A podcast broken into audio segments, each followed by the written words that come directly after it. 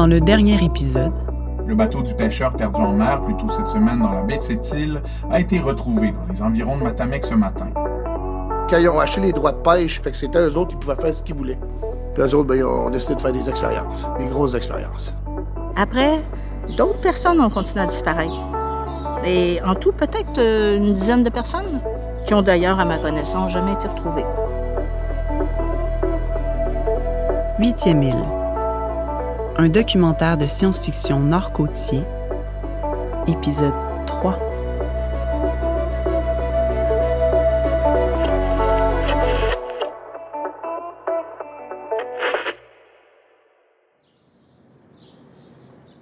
Moi, au début, je pensais juste que les gens avaient profité de la cohue générale pour partir parce qu'ils n'étaient pas d'accord avec les pratiques de l'armée.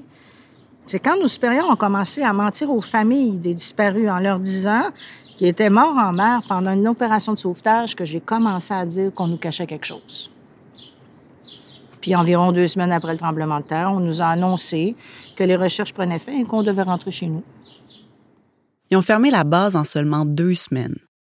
Quatre ans d'expérience, probablement des millions de dollars de fonctionnement, puis deux semaines après, ils mettent la clé dans la porte?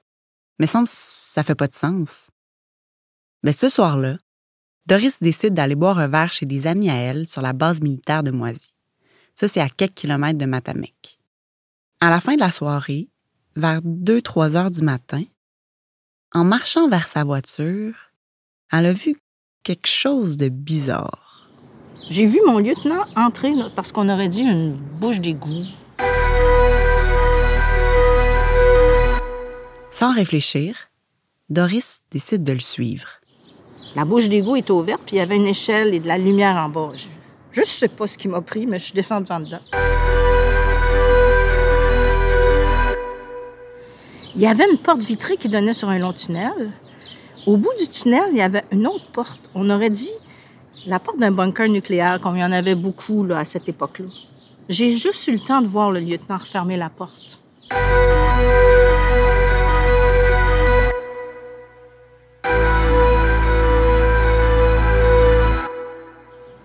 Pendant toutes ces années-là, j'ai essayé de me convaincre que ce que j'avais vécu, je l'avais halluciné.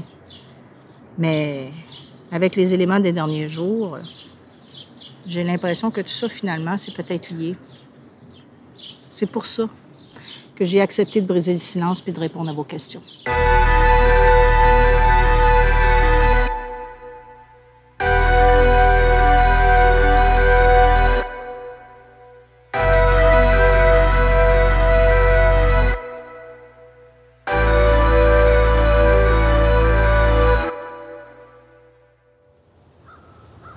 Moisy, 10 juillet, 11h30, toujours 23 degrés Celsius. Le taux d'humidité est rendu à 40% avec un vent de 14 km/h venant de l'ouest.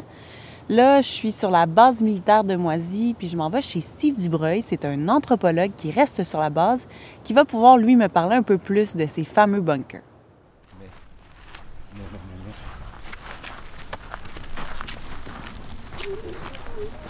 La base avait son, son propre euh, emblème, si on veut.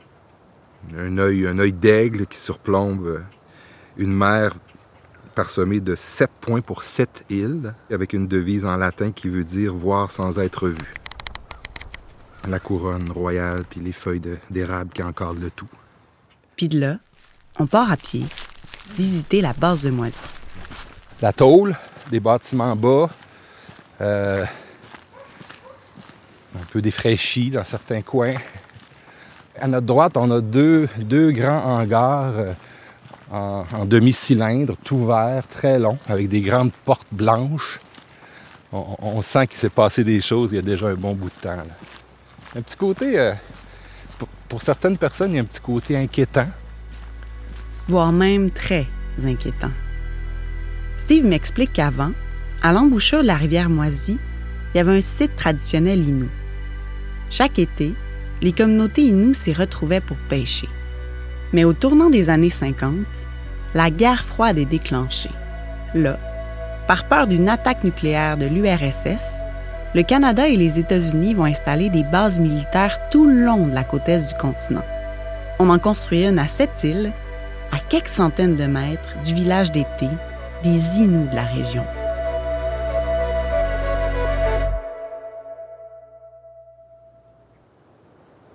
On va retrouver à peu près 200 militaires ici. Leur rôle à eux, ben, c'est d'assurer une surveillance aérienne. Et c'est ce qui explique la construction d'énormes radars sur le territoire de la base. Euh, cette base-là va durer euh, une trentaine d'années. En fait, on, va la fermer définitivement autour de 1985. Là, on est sur quelle rue? Euh, on quitte la rue Nouveau-Québec, puis on tourne sur la rue du Golfe du Saint-Laurent, qui est la rue principale qui traverse toute la base. Puis, si on reculait d'une quarantaine d'années droit devant nos yeux, tout au bout, on verrait les trois énormes radars qui étaient euh, installés à l'extrémité est de la base, vraiment en surplomb de la rivière Moisy.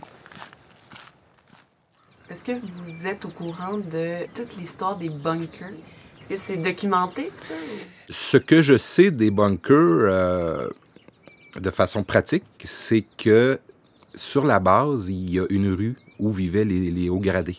C'est la rue des maisons à étages. Pour ne pas la nommer, c'est la rue de la baie d'Ungava. Et euh, j'ai déjà possédé une maison sur cette rue-là. Effectivement, au sous-sol, il y a un, tout petit bunker. je crois que c'était euh, propre à toutes ces maisons-là. Il y avait un plan, entre autres, euh, en cas d'attaque, en cas d'alerte, les, les, soldats qui vivaient dans les, les unités de les bachelors ou les unités de célibataires, si on veut, devaient rejoindre une adresse pour se réfugier dans le bunker à savoir l'existence de bunkers plus vastes ailleurs sur la base, mais à mon avis, dans, le contexte, ça aurait très bien pu se justifier.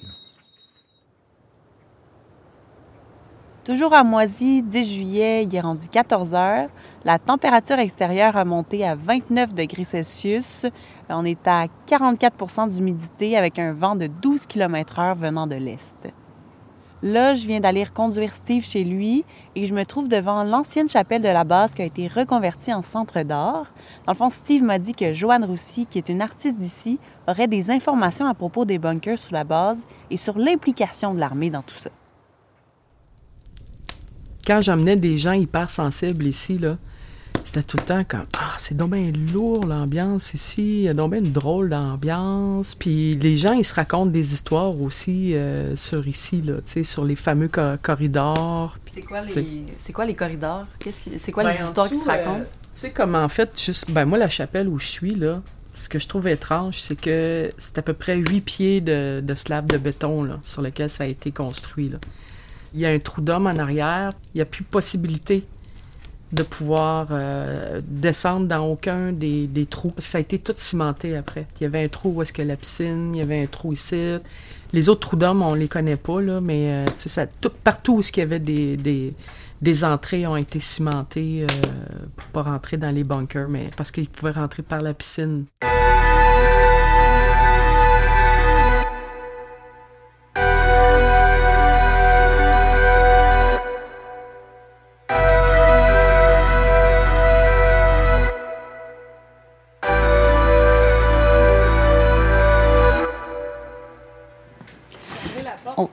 Va aller voir le, trou d'homme dont elle nous a parlé.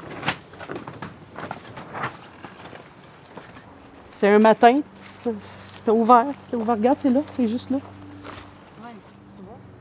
Ça, vous êtes arrivé puis c'était déjà ouvert. C'était comme ça, ouais. Puis ça, ça mène à un bunker? Ben moi, je pense que ça mène au bunker en dessous de la chapelle je pense. Puis ça, il y a du ciment coulé. Oui, il y a du ciment. Ben, on va essayer de. Ça prend un crowbar, mais je vais prendre l'autre. Sans m'écraser les orteils. Puis là, tu vois ici, c'est un trou d'homme. Puis là, les autres, ils descendaient là. Puis là, il y avait les écoulements d'eau là, qui continuent pareil, mais ça a été cimenté très bien, là. Tu vois, c'est pas du ciment des années 60, là. Ça, c'est du ciment des années 80. Ouais. C'est ça, faut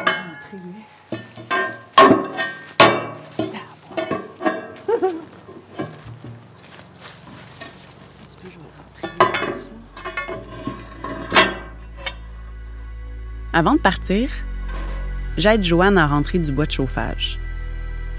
Puis après avoir passé plusieurs heures avec elle, j'ose lui demander une question un peu délicate.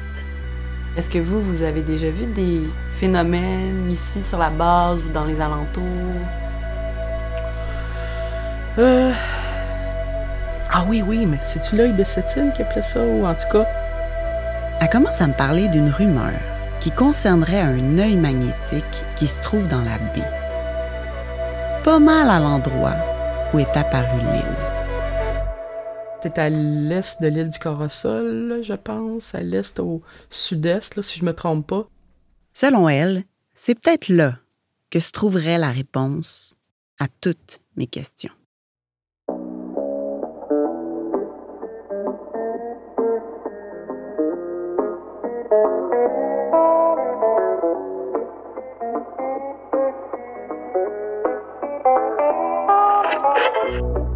Huitième île a été réalisé, scénarisé et monté par moi, Héloïse de Merspinard, avec l'aide à la prise de son et à la scénarisation de Nicolas Lachapelle et avec le mentorat du scénariste Louis Saint-Pierre.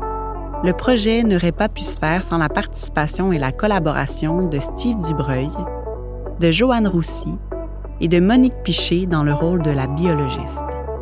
La musique est une œuvre de Mathieu Birubé. Le mix a été fait par Antonin Viss et l'illustration par Valérie Lemay. Je souhaite remercier Transistor Média, le Conseil des arts et des lettres du Québec, Télé-Québec, l'Entente de développement culturel de la ville de Sept-Îles, la Société des auteurs dramatiques du Québec et tous les motets du pays.